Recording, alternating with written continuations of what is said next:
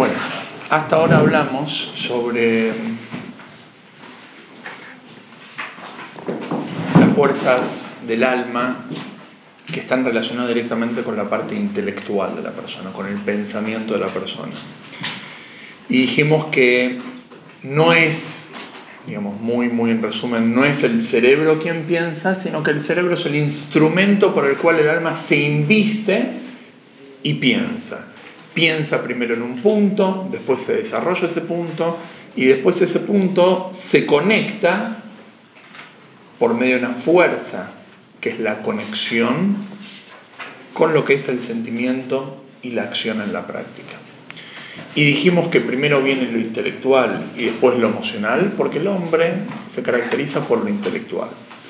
Pero también dijimos que lo intelectual está directamente relacionado con lo emocional. No es que son dos mundos separados, que la persona piensa una cosa y después siente otra cosa, sino que obviamente sentimos principalmente lo que pensamos. Y es más, explicamos la clase anterior, que de acuerdo a nuestra capacidad intelectual, así son nuestros sentimientos. El ejemplo, un chico. Un chico, por cuanto que su capacidad, digamos, momentáneamente es limitada por su inmadurez, por su falta de madurez, entonces el chico digamos, se ve emocionado, se ve afectado emocionalmente por cosas muy chiquitas. Vamos a hacer un chico, le sacas eh, un juguete, le sacas la mamadera y se pone a gritar. Un grande también, pero digamos. Eh, tiene que ver con su parte intelectual. Por cuanto de que el chico tiene, entre comillas, una cabeza chiquita, entonces sus emociones se ven afectadas por cosas chiquitas una persona que es altamente intelectual, una persona, digamos, que tiene una cabeza muy amplia, en el sentido que, digamos, él puede abarcar diferentes situaciones y ir de un extremo al otro y no verse totalmente impresionado por, digamos, una situación, entonces él no le afecta. como decir, no sé si lo traje acá o en otra clase, que una persona que tiene, digamos, en su cuenta bancaria 100 pesos y de repente se gana la lotería por un millón de dólares, un millón de pesos, vamos a decir ahora, hay que pensar en pesos, eh, un millón de pesos, hay que cambiar el discurso, un millón de pesos, entonces, digamos, se desborda. La persona está, digamos, no lo puede creer. Se ganó un millón de pesos, 100 pesos en comparación a un millón, es totalmente desproporcionado. Ahora, si él tiene 100 millones de pesos en su caja de ahorro y de repente gana un millón de pesos, no le afecta. No se ve, se, ríe. Qué, loco que él vino a ganar justamente cuando él tiene fortuna.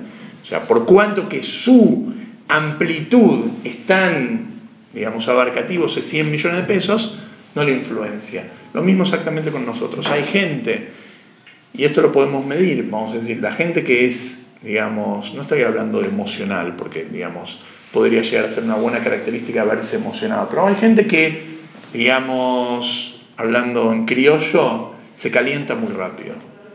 En el sentido que es muy calentón, digamos, se enoja rápido, lo tocas y se ofende. Eso habla de que es una persona que intelectualmente es, eh, digamos, digamos, pequeño, digamos, es muy reducida su capacidad intelectual, por eso la persona se ve influenciado. Por eso cuando uno dice, bueno, pensalo, antes de pelearte, antes de enojarte, antes de actuar impulsivamente, pensalo. ¿Qué significa? El pensamiento es el que rige las emociones. Antes de entrar en las fuerzas emocionales, que vamos a empezar a hablar hoy, quería tocar, digamos, en función de esto un tema en paralelo, que tiene que ver con que la Cábala se explica que realmente Todas las emociones parten de un pensamiento. No existe un sentimiento sin un pensamiento previo. Es más, no existe una acción o no debería existir una acción sin un pensamiento previo. Una persona agarra y dice, uy, disculpame, lo hice sin pensar, ¿es una excusa válida? ¿Cuántas veces lo decimos? Muchas veces. Pero es una excusa real, válida. Uy, disculpame, lo hice sin pensar. te pido disculpas por cómo te respondí, lo hice sin pensar. Está bien, uno puede disculpar, es una buena característica, el perdón, las disculpas, pero realmente es una excusa. Lo hice, ¿realmente existe que una persona haga algo sin pensar? Si haces impulsiva, si tienes una reacción impulsiva. Y eso, y eh, pregunto, ¿existe eso o no existe? ¿Existen reacciones impulsivas? Sí. Sí, claro que existe. ¿Y son humanamente correctas? No, deberías pensar. Vos en la primera clase dijiste que, eh, que no existe que uno diga lo hice impulsivamente porque uno lo pensó. Claro, lo justamente. dijiste, lo dijiste Y es, lo que estoy, y es lo que estoy volviendo a repetir ahora. No existe realmente sentimiento ni acción que sea sin pensamiento previo. Sí, existen reacciones impulsivas, pero no son humanamente correctas. Una persona, digamos, que tiene una reacción impulsiva y se comprueba de que él actuó totalmente impulsivo, sin meditarlo previamente, totalmente inimputable. O sea, no se le puede juzgar. Se puede juzgar a una persona que actuó totalmente. Es una persona, Dios libre, eh, enferma. O sea, una persona en algún punto pensó. Pero en los casos que vos decís, cuando si tenés tu, capacidad intelectual no es lo suficientemente amplia como para procesar algo y reaccionar, esas personas dicen, bueno, se enoja por nada. Claro. Quizás ahí no lo pensó porque no le dio como... Tuvo un punto de inflexión, tuvo un punto donde él todavía, punto. todavía él tenía, digamos, la capacidad, aún en su estrechez, de decir lo hago o no lo hago. Vamos a hacer el, ejemplo, un ejemplo muy vulgar. El hombre se fue con sus amigos al bar, tomó, lo llevaron, lo influenciaron por el mal camino, cayó en la tentación y engañó a su esposa. Entonces la esposa se da cuenta, lo enfrenta, le dice, ¿por qué lo hiciste? Le dice, lo hice sin pensar. Vamos a decir, bajo los efectos de alcohol, el escenario estaba todo, digamos, puesto para que él caiga en la tentación, o sea, era una noche, era el lugar, era la situación, estaba servido en bandeja, y él cae en la tentación, en la tentación. ¿Está bien? Pregunto. O sea. ¿él es inimputable frente a su esposa? ¿Por qué? pensado en el momento previo. Claro. Pero el punto, hubo un punto donde él todavía tenía libre albedrío. Vamos a decir, cuando tenés el chocolate masticándolo y ya tragaste, digamos, digamos, parte del gustito y lo tenés a punto de bajarlo, ahí ya, digamos, entre comillas, ya perdiste el libre albedrío. Pero que, para, fuiste a la ladera, abriste el sobrecito del chocolate, lo partiste, lo miraste, lo agarraste, todavía tenías libre albedrío. Hubo un momento donde perdiste el libre albedrío. Hubo un momento donde, digamos, la tentación estaba, ya era un imposible. Digamos que todavía uno puede llegar a decir que aún en ese caso, no, pero ya es muy difícil. Pero tuvo todo un momento previo. Suponete la situación, alguien va a abrazar a un amigo Sí. y el instinto del amigo, no sé por qué, sale y, para defenderse. No, no, no estoy hablando de eso. No es. No, no, eso es como que la persona le golpea en la rodilla con el martillo y, y el reflejo. No, no estoy hablando de eso. Son actos reflejos. Claro, no, no, no.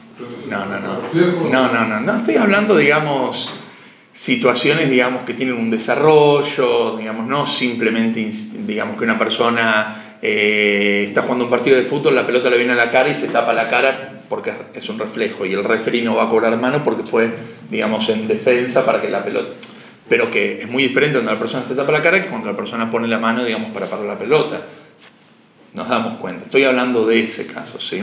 Obviamente que la persona, por ser un, digamos, un ser humano que tiene, digamos, cosas, in- digamos, base intrínsecas que la persona lucha por su supervivencia, la defensa, seguro que tiene actos instintivos. No estoy hablando de esas cosas, estoy hablando de cosas, digamos, mucho más complejas.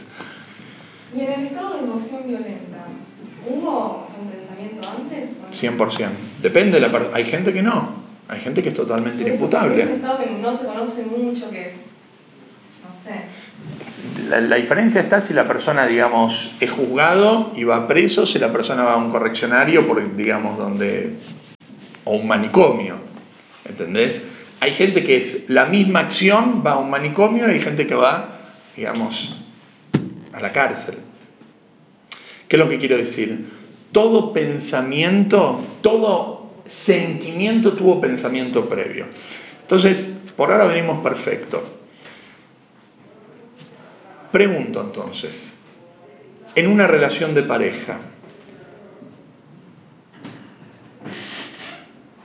¿es valedero decir lo más importante es el sentimiento? ¿Es valedero en una relación de pareja que, digamos, el ingrediente más importante en el amor, en una relación, es que haya amor, es que haya sentimiento?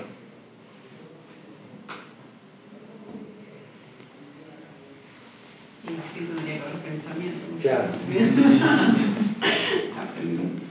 Les voy a traer un caso bastante, bastante conflictivo que es totalmente hipotético, no real.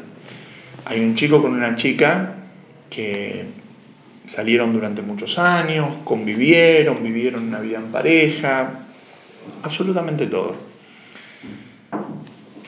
Quieren ir, digamos, formar una familia, ponen fecha de casamiento y están a punto de casarse, una semana antes del casamiento.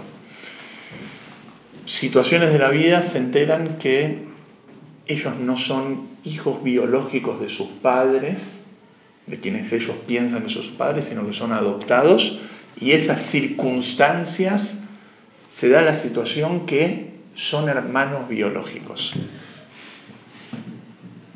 Imposible, no importa. Hay amor, hubo convivencia, hay compatibilidad, está todo absolutamente perfecto. ¿Se casan o no se casan? ¿Qué opinan? Y tratemos de fundamentar. ¿Quién dice que sí?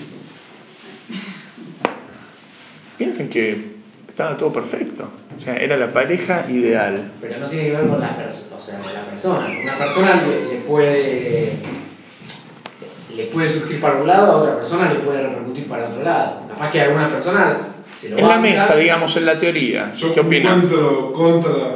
legales, ¿Contras qué? contras legales, o sea, eh, No, no, saca todo el tema de la legalidad y todo lo tema de lo que puede llegar a tener, digamos, alguna, digamos, algún problema genético con sus Bueno, hijos. bien. Saca de lado eso, saca de lado eso.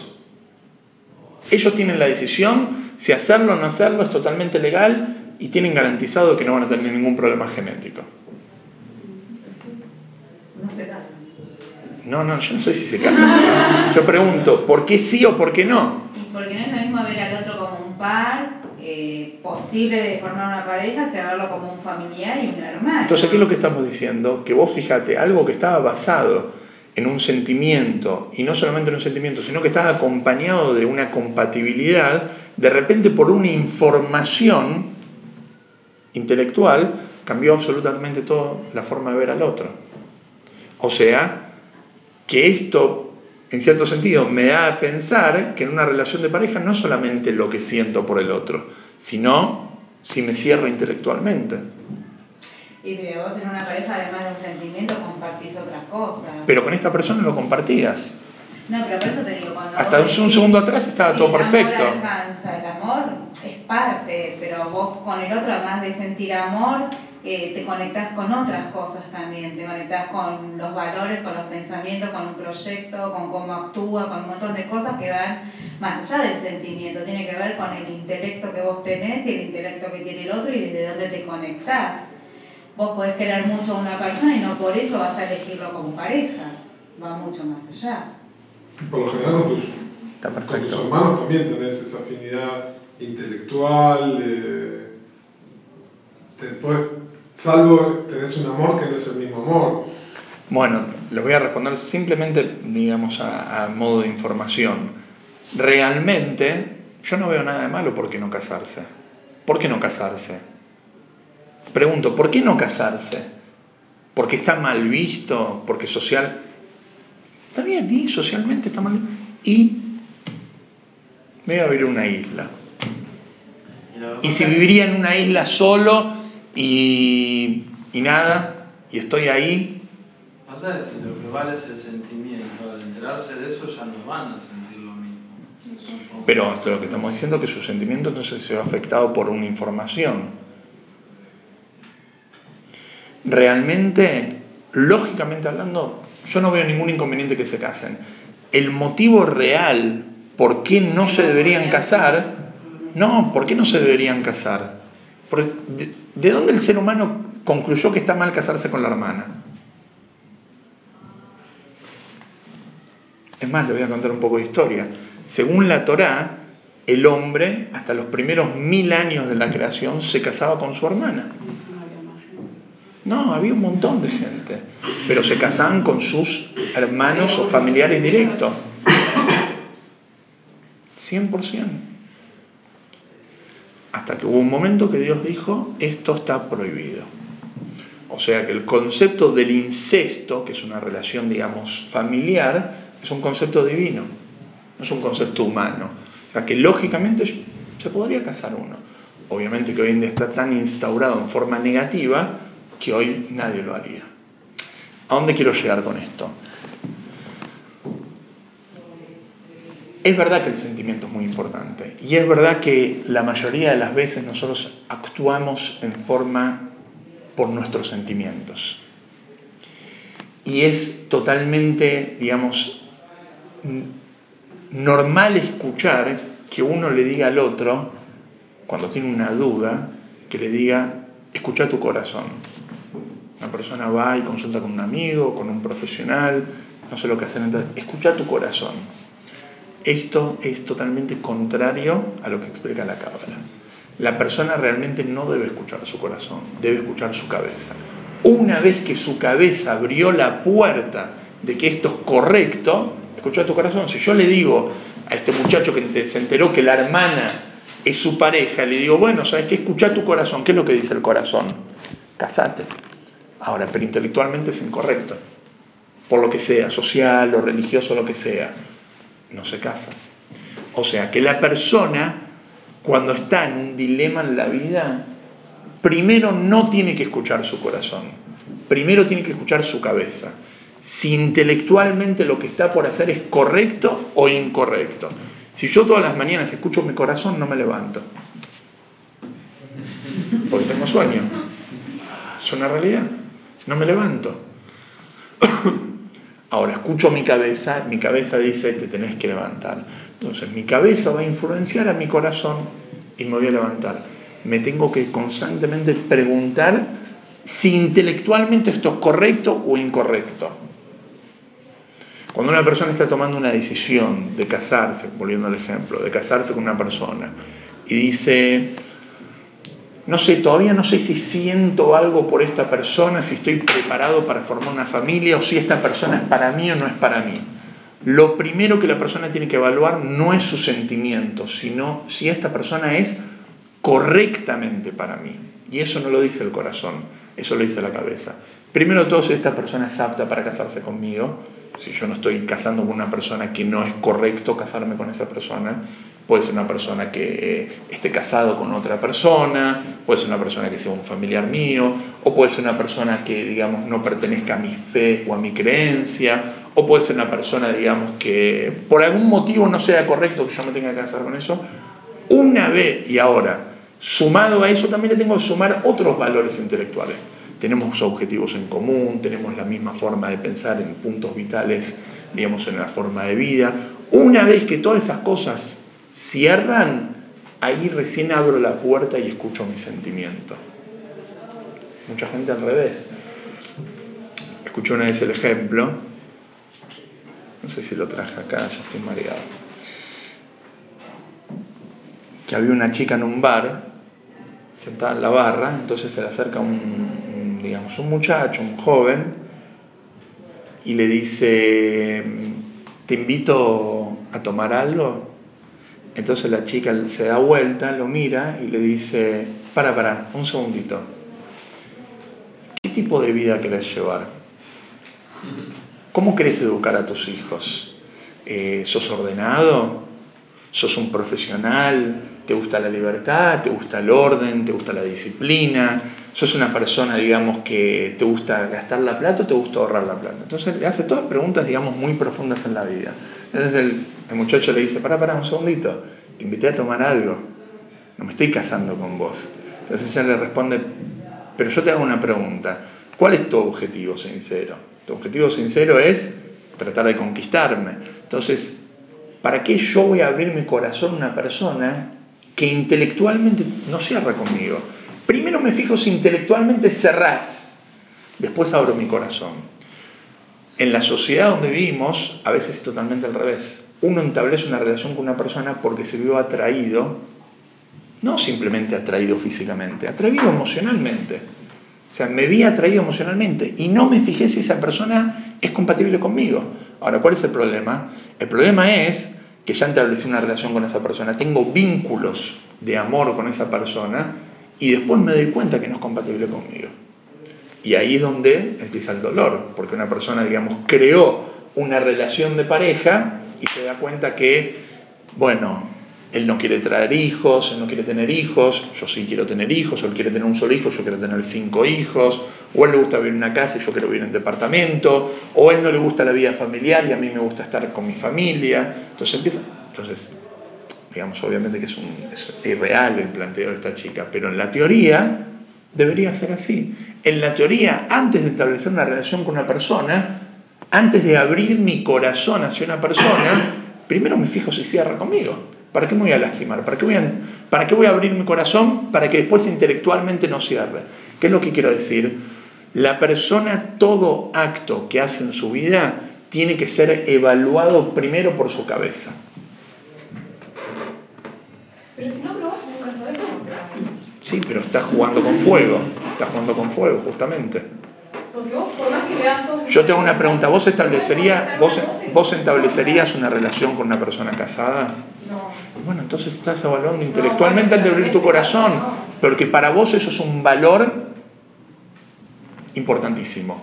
De ninguna manera establecerías una relación con una persona casada. Bueno, tenés una ficha que evaluaste, hay 20.000 cosas más para evaluar. Entonces vos me decís, yo te digo, pero ¿y si no probás? ¿Cómo sabes? Me dice, pero yo, ¿cómo, cómo vas a establecer una relación con una persona casada? Es obvio. Yo te respondo, ¿y qué sabes? Si nunca probaste. ¿Entendés lo que te digo? Primero, antes de abrir mi corazón, me fijo si esa persona es acorde para mí. No, que en cierto sentido todos lo hacemos. Son fundamentales, pero después hay detalles que... Obvio, no puedes evaluar todo, no puedes evaluar absolutamente todo en la persona, pero depende, o sea, una persona ordenada en su vida sabe exactamente qué busca en la persona con quien va a formar una familia, que es innegociable que lo tenga o que no lo tenga. Por ejemplo, yo nunca me estoy diciendo, digamos, una pavada. Yo nunca me casaría con una persona que no valora a su familia. Entonces, cuando conozco una persona, lo primero que voy a indagar, ¿cómo es con su familia? Cuando me dice, no, ¿sabes qué? Para mí la familia no, no tiene sentido. Para mí lo importante es la pareja, los padres, bueno, ya está. Es como que le puse una pared, no lo escucho, no lo veo, no existe para mí esa persona. Para mí un valor fundamental es que esa persona, yo qué sé, sea una persona ordenada. Bueno, me fijo, ¿es ordenado o no es ordenado? Si es ordenado, adelante. Entonces, mucha gente busca pareja o que todo le viene bien o que nada le viene bien. ¿Por qué? Porque no tiene objetivos claros.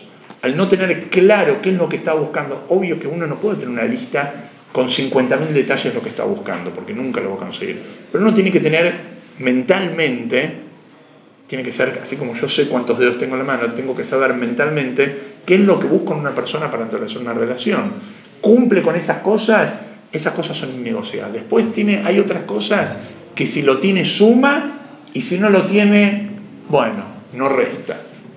Me gustaría que tenga un máster en, yo qué sé, me gustaría, ¿lo tiene? Bienvenido sea, no lo tiene, no importa. ¿Se entiende? Me gustaría que no sea casado. No, no, no me gustaría. Es totalmente, digamos, determinante, No negociable. no negociable. Yo voy a buscar un trabajo. Bueno, me gustaría que mi trabajo sea de 9 a 18 horas. Y me gustaría que me paguen en dólares. Y me gustaría que quede cerca de mi casa. Pero es innegociable trabajar en Shabbat para mí. Entonces me dicen, ¿sabes qué? Te voy a pagar en dólares cerca de tu casa, pero tenés que trabajar los sábados. No, este trabajo no es para mí. Es innegociable. O sea, no entra en la posibilidad. ¿Se entiende el punto? Hay cosas que uno lo tiene como innegociable. Eso tiene que ver con la evaluación intelectual. El ser humano realmente debería ser un ser mucho más intelectual que emocional. O por lo menos evaluar todo primero con la cabeza y después con el corazón. El problema es que, fijémonos, la mayoría de las cosas que hacemos en nuestra vida evaluamos con nuestro corazón y no con nuestra cabeza. Cuando una persona abre la ladera porque tiene hambre, ¿qué está haciendo? ¿Está evaluando con su cabeza o está evaluando con su corazón? Con su corazón. Esa es la diferencia entre tener hambre o gula. Gula es quiero comer algo quiero comer algo puntual. Hambre es como lo que venga. Se tiene que ver con una evaluación intelectual, una evaluación emocional. Normalmente en nuestra vida evaluamos por nuestros impulsos, por nuestros sentimientos. Conozco una persona, yo que sé, un socio en lo laboral. Quizás lo primero que lo evalúo tiene que ver con cómo se ve esa persona y no tiene nada que ver. Para los negocios no es que importante cómo se ve. ¿Qué importa cómo se ve? Lo importante es si la persona sabe. Escuché que hay un, un programa en Israel el estilo de los programas de acá, que la gente va y canta y, digamos, le ponen puntos y demás. Y los que evalúan son cantantes, ¿sí? que saben. Ahora, lo escuchan, al que va a cantar lo escuchan dado vuelta. Lo escuchan dado vuelta. Y si lo aceptan o no lo aceptan, apretan el botón y ahí recién la silla se da vuelta y le pueden ver la cara. ¿Por qué? Porque vos estás evaluando cómo canta, no cómo se ve la persona. Pues una persona que a nivel presencia sea un desastre, pero tiene una excelente voz. O sea, para el canto, digamos, si vos estás evaluando la voz de la persona, ¿qué te importa cómo se ve la persona? Eso es evaluar puramente intelectual. Estoy evaluando la voz de la persona. No estoy evaluando cómo se ve, que ahí sería algo más que tiene que ver con las emociones. Bien, entonces, ya que entendimos un poquitito más sobre las emociones, vamos a pasar a hablar sobre las emociones.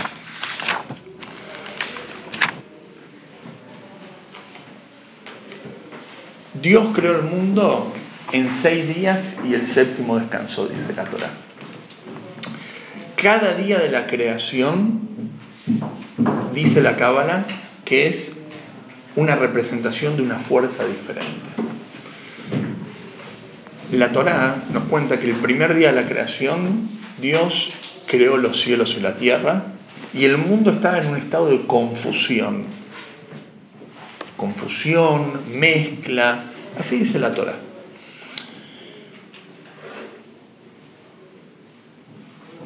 ¿Qué característica es esta emocional? Tiene que ver con la característica que se llama Gesed, que es lo que tenemos acá en nuestra página.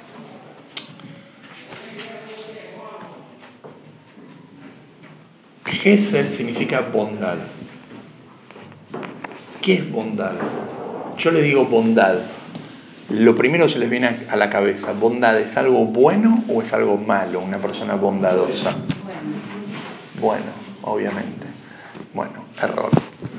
Bondad no tiene nada que ver con ser bueno o ser malo. Es un movimiento del alma. Una persona bondadosa es una persona que tiene un movimiento de su alma hacia la bondad. Hay bondad negativa y hay bondad positiva. ¿Qué es bondad? Bondad es la capacidad de dar, hacer un espacio. Eso es bondad, eso es Gesed. No sé si es bondad, pero Gesed. ¿Qué es Gesed? Gesed es la capacidad de darle lugar al otro. ¿Qué es lo que Dios hizo cuando creó el mundo? Lo primero que hizo, antes. Ya pensó. Ok, antes. Antes de todo, ¿qué es lo que Dios hizo? Una idea. Antes. Dios, antes de crear el mundo, lo primero que hizo es darle lugar. Le dio lugar. O sea, dejó que el mundo exista. Dios llenaba todo entre comillas, todo el espacio y lo primero que hizo fue correrse un costado y darle lugar. En cualquier relación, en cualquier interacción entre dos seres humanos, lo primero que tiene que haber, antes de amar, antes de odiar, antes de cualquier cosa, es te doy un espacio para que existas, porque si no, es indiferencia. Odiar a una persona es darle lugar. O sea, por cuanto que exististe odio, hay gente que no existe. O sea, hay gente que en mi vida no existe realmente. No es que lo odio, no existe. Soy totalmente indiferente a esa persona. No le di lugar en mi vida. O sea, ahora lamentablemente hay gente seguramente en el mundo que algo está haciendo. Yo no amo ni odio lo que está haciendo. No, no, estoy enterado. O sea, no existe. Por cuanto que no existe en mi vida, no tengo un sentimiento hacia eso. Ahora, si me entero de eso y doy lugar en mi sentimiento, en mi pensamiento hacia esa actitud, entonces amo, odio lo que está pasando. Entonces, ¿Qué es lo que Dios hizo el primer día de la creación? Antes de crear los cielos, la tierra, luz, oscuridad, lo que sea, Dios dio un lugar. La Cábala habla que Dios llenaba el mundo entero y es como que Dios, metafóricamente hablando, simbólicamente hablando, Dios se corrió a un costado y dio lugar a un mundo. Porque si Dios hubiera seguido llenando, entre comillas, el mundo, la existencia, no hay lugar para otra cosa. Si yo estoy sentado en esta silla, no hay lugar para otra persona. Primero me tengo que correr y darle lugar. Dios llenaba el mundo entero y para que exista, Dios le dio lugar. Ahora, ¿qué es Gesed? Gesed dijimos que es la capacidad de dar. ¿Qué es una persona con mucho Gesed? Vamos a llamarlo el, señor Gesed o Mr. Gesed. ¿Qué es el Mr. Gesed? ¿Qué es el señor Gesed? El señor Gesed les pregunto, ¿es ordenado o es desordenado? Yo voy a hablar de siete características y de estas siete características van a salir todo tipo de comportamiento del hombre, una combinación de la otra o de una derivación de una. ¿Qué piensan, Gesed? ¿Es ordenado o es desordenado? Es una persona que da, da, da, da en su máximo extremo. ¿Es ordenado o es desordenado? Está todo bien, o sea, está todo perfecto yo doy, o sea, una persona que tiene mucha bondad, no es ordenada. Tiene que tener un poco de rigor para hacer un orden en su vida. Totalmente desordenado. La bondad puede ser muy buena en la persona, puede ser muy negativa, depende. Vamos a decir, yo tengo un hijo y mi hijo está llorando. ¿Por qué está llorando? Porque él quiere agarrar un cuchillo. Yo soy un padre bondadoso. ¿Qué hace un padre bondadoso? le da el cuchillo. Yo soy un padre bondadoso. Si soy un padre bondadoso, le doy el cuchillo. ¿Por qué? Porque ¿qué es bondad? ¿Qué es Gesed? Gesed es la capacidad de dar. Lo estoy dañando. Dios libre. ¿Por qué? Porque le estoy dando. Bueno, ni hablar que con un hijo todos lo entendemos. Pero en la vida, lastimosamente, hay mucha gente que tiene este tipo de actitud. Da no porque el otro necesita recibir, sino porque él quiere dar. Y esto es muy importante. Hay gente que da no pensando en el otro, sino pensando en lo que él necesita. Hay gente que por necesidad da. Ejemplo, me siento mal, necesito estar solo, me duele la cabeza. Me llama mi amigo, que es muy hincha, me dice, te voy a visitar no, te agradezco, ¿sabes qué? Prefiero estar solo, prefiero quedarme en mi casa, acostado en la cabeza. No, no, pero no quiero que estés solo, quiero animarte, quiero que estés bien, te quiero ir a visitar. No, pero escúchame, estoy bien así, quiero estar solo. No, no, pero te voy a visitar. No, no, estoy bien. Bien y te toca el timbre, te voy a visitar. ¿Qué significa? Él se fija en lo que yo necesito, se fija en lo que él necesita. Lo que él necesita. Esto es un, pequeño ejemplo, pero hay cosas que, digamos, son muy fuertes en la vida. Hay gente que en una relación de pareja es extremadamente bondadoso. con el otro. Totalmente le da, le da, le da al otro, se entrega al otro. Siempre da, da. La pregunta es, si él da porque el otro necesita recibir o él da porque él necesita dar. Él tiene esa necesidad de dar. Es un arma de doble filo. ¿Por qué? Porque la persona que hoy da porque él necesita dar, en el momento que no necesite dar, se terminó la relación. El otro que da no porque él quiere dar, sino porque el otro necesita recibir, ¿cuál es el punto acá? ¿Dónde está puesto el punto? ¿En, en él o en el otro? En el otro. Esa relación va a perdurar en el tiempo. ¿Por qué? Porque acá el punto, el foco está en el otro, no en uno. Y en toda relación el foco siempre tiene que estar en el otro, no en uno. Si una persona constantemente busca lo que él necesita, aunque lo que él necesita sea dar al otro, hoy necesita dar, mañana va a necesitar recibir, o mañana necesitar tiempo, lo que sea, se terminó la relación. Este es el punto de Gesed. Hay gente que por naturaleza tiene esta característica del alma. Entonces, él da sin fijarse en lo que necesita el receptor. Estoy hablando en un extremo. Él le da al chico el cuchillo. El chico no necesita el cuchillo. Sí, el chico pide el cuchillo, pero realmente el chico no lo necesita. El chico le va a hacer mal tener este cuchillo. Entonces, ¿qué es lo que él tiene que hacer? Él no le tiene que dar. Ahora pregunto, cuando él no le da el cuchillo al chico, ¿eso es un acto de bondad o es un acto de rigor? De rigor. Ahora, vuelvo a formular, ¿es un acto positivo o es un acto negativo? Positivo. No necesariamente todo lo que sea dar es positivo. Si sería positivo, entonces una persona viene y me pide plata, yo le doy todo mi sueldo, porque tengo que dar. La persona que tiene Gesed es una persona que normalmente se lo ve como una buena persona. ¿Pero qué? Es una persona desmedida, es una persona desordenada, es una persona que no se fija en el otro, sino se fija en el mismo. Y es una persona que a largo o a corto plazo va a terminar lastimando. Y es una persona muy egoísta, aunque muestre lo contrario. ¿Por qué?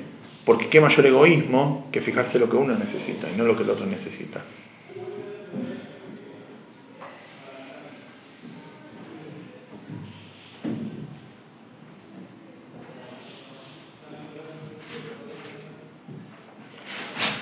En la Cábala se explica que todas estas fuerzas están representadas en una parte del cuerpo.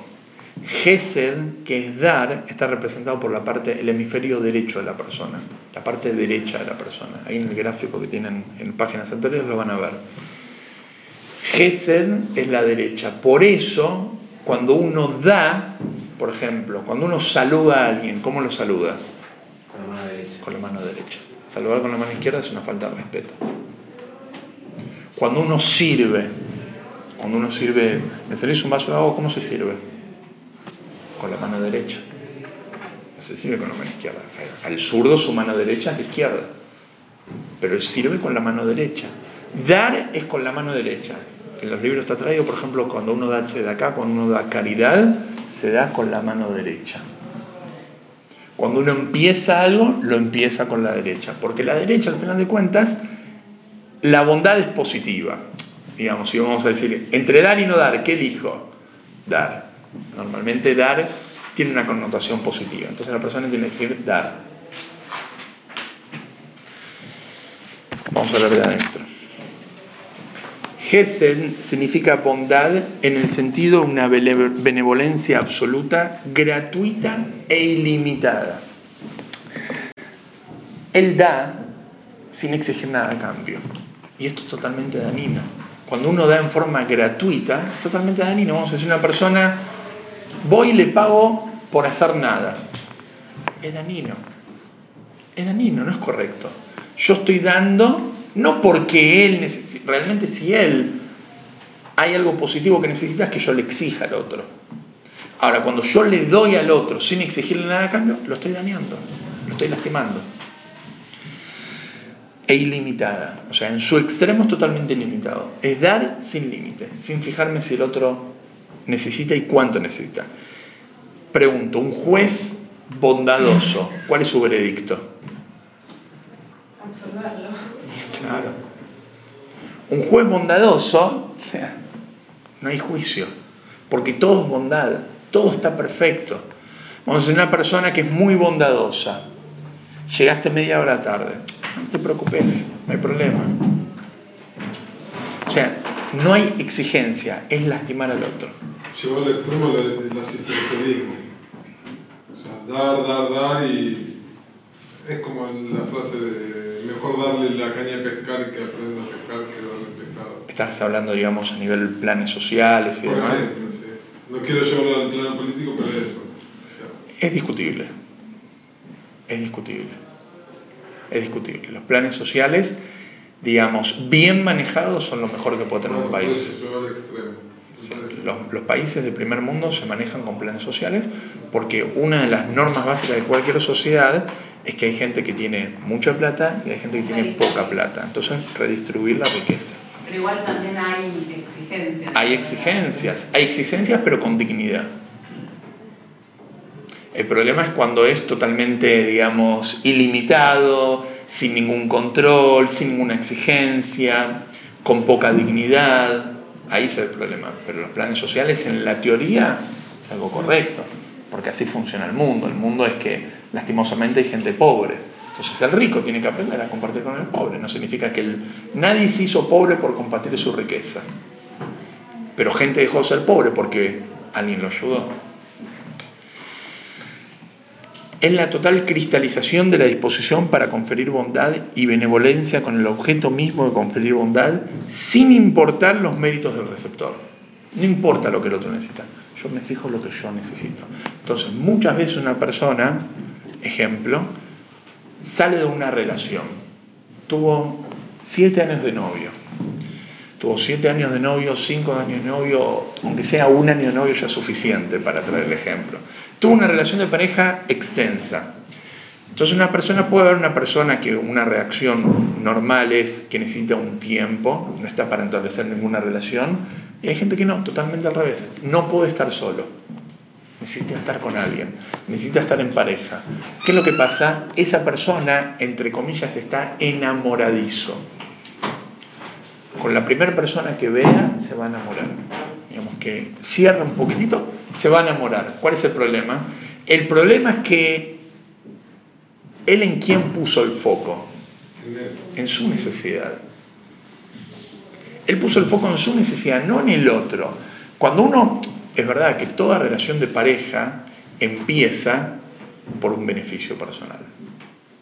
No existe, digamos, una persona que diga, bueno, eh, voy a, ya está, llegó el momento en mi vida que voy a formar una familia. La primera persona que me cruzo en la calle, me voy a casar con esa persona, porque amor es dar al otro, entonces yo no necesito nada a cambio. Si el otro existe, yo me voy a brindar a él y si el destino lo dispuso en mi camino, no, no es así. Toda relación de pareja empieza con un beneficio, un beneficio porque me cae bien, porque me gusta, porque me cierro, lo que sea, algún, pero que con el tiempo uno tiene que transformar ese beneficio en justamente en la capacidad de dar al otro. Pero no dar al otro porque yo necesito dar, sino dar al otro porque el otro necesita recibir.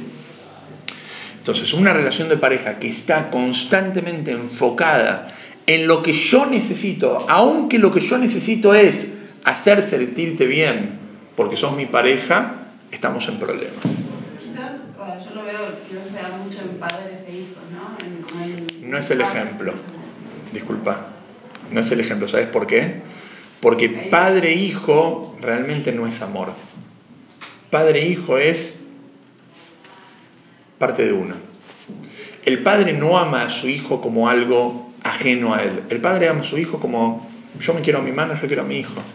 Un padre no ve a su hijo como algo como su esposa. ¿Cuál es la prueba? Que de una esposa uno se puede divorciar, pero de un hijo uno nunca puede dejar de ser padre. ¿Por qué? Yo no puedo dejar de ser lo que soy nunca, porque esa es mi definición y mi esencia. Yo nunca puedo dejar de ser padre de mis hijos porque mis hijos son parte de mí. Yo puedo dejar de ser marido de mi esposa, Dios libre, porque mi esposa puede ser todo lo que quieras, pero es un ser ajeno a mí. Por eso hay divorcio. Por eso el amor que un padre tiene a su hijo, en cierto sentido, es egoísmo. Es el egoísmo más lindo que hay en el mundo, pero es egoísmo. El padre ve a su hijo como a sí mismo. Por eso un padre está dispuesto hasta sacrificar su propia vida por su hijo. Y no es un acto loable. Uy, qué buen padre que dio su vida por su hijo. No va a salir en ningún diario una cosa así. No va a salir en un diario. Qué bien la mamá que dio su vida. Qué bien mi mano que defendió a mi pie. Porque si iba a lastimar, entonces lo cubrió para que no se lastime y se lastimó la mano. No, es incentivo. Una madre defiende a sus hijos como defiende su propio cuerpo. Y más todavía. Bien, para reflexionar. Amor es el componente que individualmente, amor es el componente que individualmente es el más poderoso y necesario en la vida. Obviamente que en una relación es fundamental el amor. No existe una relación entre dos personas porque son compatibles y tienen objetivos en común si no hay amor. ¿sí? Nadie se debería casar con una persona si no hay amor de por medio. Pero nadie se debería casar con otra persona solamente porque tiene un sentimiento de amor. A veces el amor exige que lo tengo que dejar. Porque lo amo tanto que busco lo mejor para él y yo no soy lo mejor para él. Ahora o nunca. El amor verdadero es dejarlo. A decir, una persona que está en una relación y sabe que es incorrecto que le esté con esa persona, tiene que dejar esa relación por amor. Por cuanto que lo ama y busca lo mejor, lo mejor es que yo me distancie. Ese es amor verdadero. Amor verdadero es dar al otro lo que el otro necesita, aunque sea en detrimento mío aunque sea perjudicial para mí.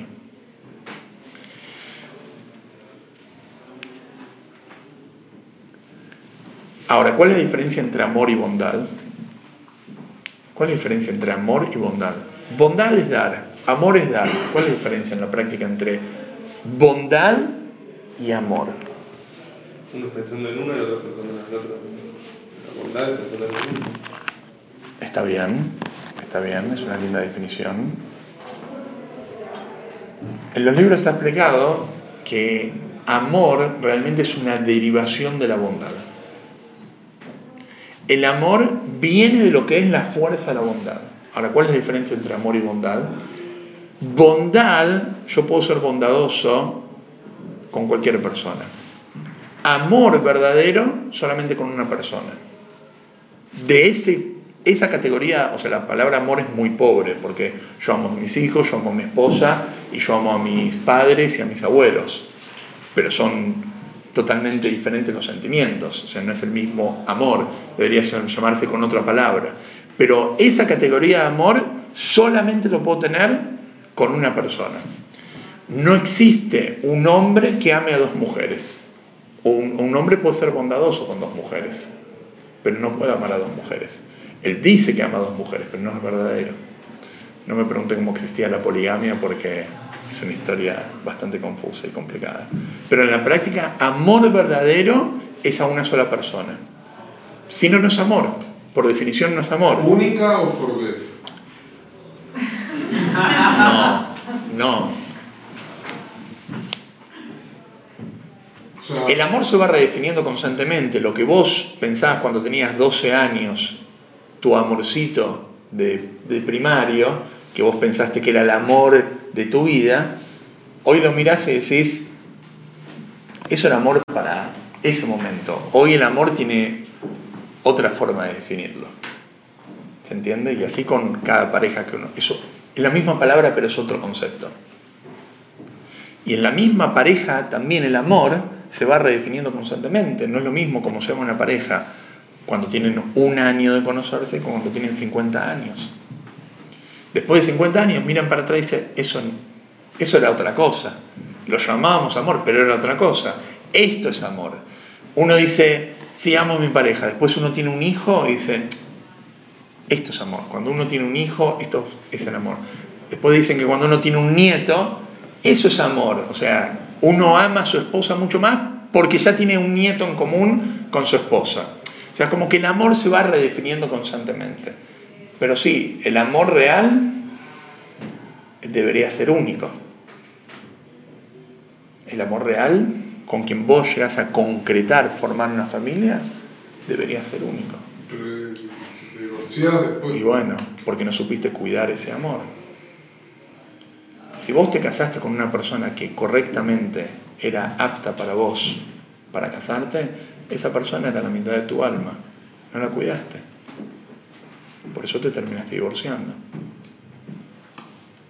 Es como decís, te ganaste plata trabajando. La plata es tuya. Legalmente es tuya. La perdiste. Bueno, no la supiste administrar. Cuando una persona establece una relación de pareja con otra persona y logra casarse con esa persona y esa persona legalmente es correcto que yo me case con esa persona, 100% que esa persona es la mitad del alma de uno. No hay que esperar, digamos, una señal del cielo que caiga, digamos, un rayo con el nombre de la pareja de uno y saber que... Amor es el origen y fundamento de todas las interacciones humanas. O sea, amor o gesed vendría a ser todas las capacidades, toda interacción y toda relación entre dos seres tienen que ver con esa capacidad de dar. Dar lugar al otro. Es tanto dar como recibir. Nos permite llegar más alto y más allá de nosotros mismos, sentir a otra persona y que esa persona nos sienta a nosotros. Es la herramienta por medio de la cual aprendemos a sentir la más excelsa realidad de Dios. Entonces, volviendo al ejemplo del principio, cuando Dios creó el mundo, ¿cómo estaba el mundo? ¿Qué dijimos? ¿Cómo estaba el mundo? ¿Estaba ordenado? Estaba totalmente en confusión. ¿Por qué? Porque lo primero que utilizó Dios para crear el mundo, ¿qué fue? Bondad. La bondad da lugar, pero no da orden. Dios creó el mundo y el mundo estaba, la luz y la oscuridad mezclado, el agua y la, el agua y la tierra estaban mezclados, los animales. Dice la Cábala, Nachmanides lo trae, que el mundo estaba como totalmente mezclado.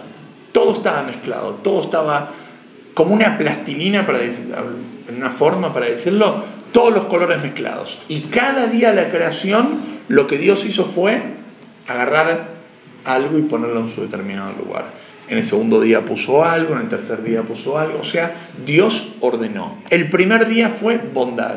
Por eso la bondad es el primer paso en cualquier relación.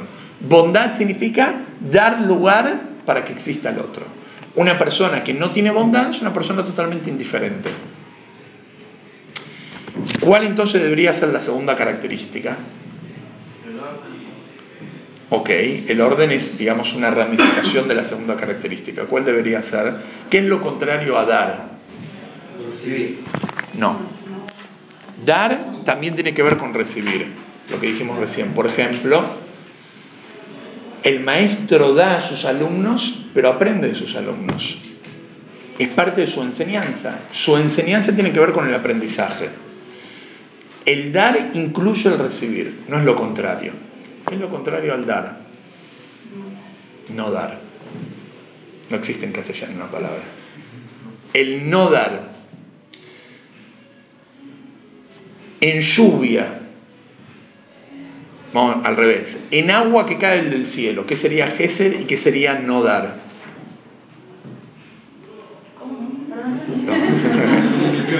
Lluvia y, eva- y evaporización.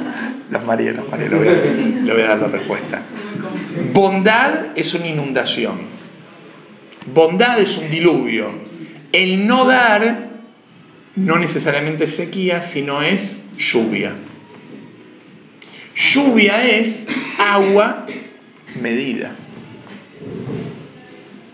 El no dar no necesariamente significa, el no dar en un extremo es sequía, pero el no dar puede significar dar en forma medida.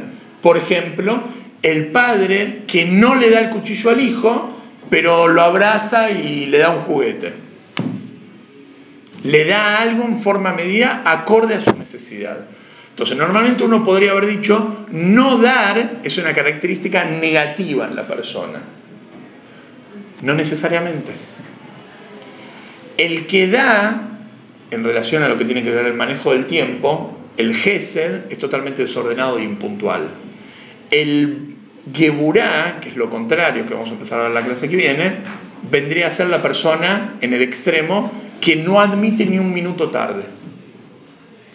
Es una persona que tiene su agenda exacto cada cosa en su momento. Vamos a una persona Gesel. ¿Dónde deja las medias? No, no sabe dónde las deja. Porque Gesel, una persona Gburá, le tocaste las medias donde las dejó, ya está, no existís más. Te mató. Te mató. ¿Cómo tocaste algo que yo lo tengo exactamente medido? Hay gente que vos vas a la casa y tiene absolutamente todo medido, cada cosa en su lugar. Y no admite un centímetro de movimiento. Y hay gente que va a la casa y dice, esta es mi orden. Y llegas a la casa y tenés que empezar a nadar. Eso tiene que ver con la segunda característica. Entonces, en la Cábala, sería digamos bastante complejo, pero en la Cábala se explica que si vos ves en una persona una determinada característica, todo lo que pertenece a esa rama se va a respetar. Es como decir, el bondadoso en un extremo es bondadoso, desordenado, egoísta, impuntual, piensa solamente en él, se muestra bueno con los demás. Son todas características que se tienen que respetar. El tema es que obviamente la persona nunca es un extremo total. Pero esa característica lleva a todo ese tipo de comportamientos. Si Dios quiere la clase que viene seguimos. ¿Qué es el emocional y intelectual? No, los dos son emocionales. Sí. La cabeza es la que dictamina cuándo tengo que ser jefe y cuándo tengo que ser cura. Cuándo le tengo que dar a mi hijo y cuándo tengo que marcarle el punto a mi hijo. Cuándo dejo a mis hijos dormir conmigo en la cama y cuándo le digo a mis hijos, cada uno tiene su pieza. Cuando un chico, digamos, se siente mal, está, está enfermito, le duele algo, entonces los padres le dicen, bueno, hoy dormís conmigo, tirate el colchón, dormís con papá y mamá. Porque como está enfermo, digamos, no es bueno que un chico duerma con los padres, pero de vez en cuando no pasa nada. Pero normalmente el padre pone el límite. Ahora te vas a dormir. No, por favor, contame una historia más. Contame un cuento más. Bueno, el padre tiene esa, ese permiso que se da porque intelectualmente es un padre, entonces él dice, bueno, es mi hijo, le voy a contar un minuto más, un cuento más. ¿Por qué fue tan, claro que no era el ejemplo ese entre el padre y el hijo? No, no, porque en relación al amor, el amor no existe amar a un hijo como agente ajeno a uno. O sea, ¿existe amarse a uno mismo? Bueno, existe amar a un hijo, con ese, ese título de amor. Pero no existe amar a un hijo como yo amo a mi esposo o como yo amo a un amigo. No el punto a, como ahora estás diciendo, de poner un límite un hijo, seguro que sí, seguro que sí. Seguro que sí, seguro, seguro que existe, obvio. Ahí con, justamente con un hijo es cuando uno da, claro. Con las familias cuando uno debería ser permisible. O sea, yo una persona de la calle quizás soy intolerante, no, no admito un error, está bien, está mal, pero si con alguien tengo que ser intolerante es con un desconocido. Con mi familia tengo que ser el tolerante más grande del mundo, porque por el final de cuentas mi familia. ¿Se entiende? Bueno.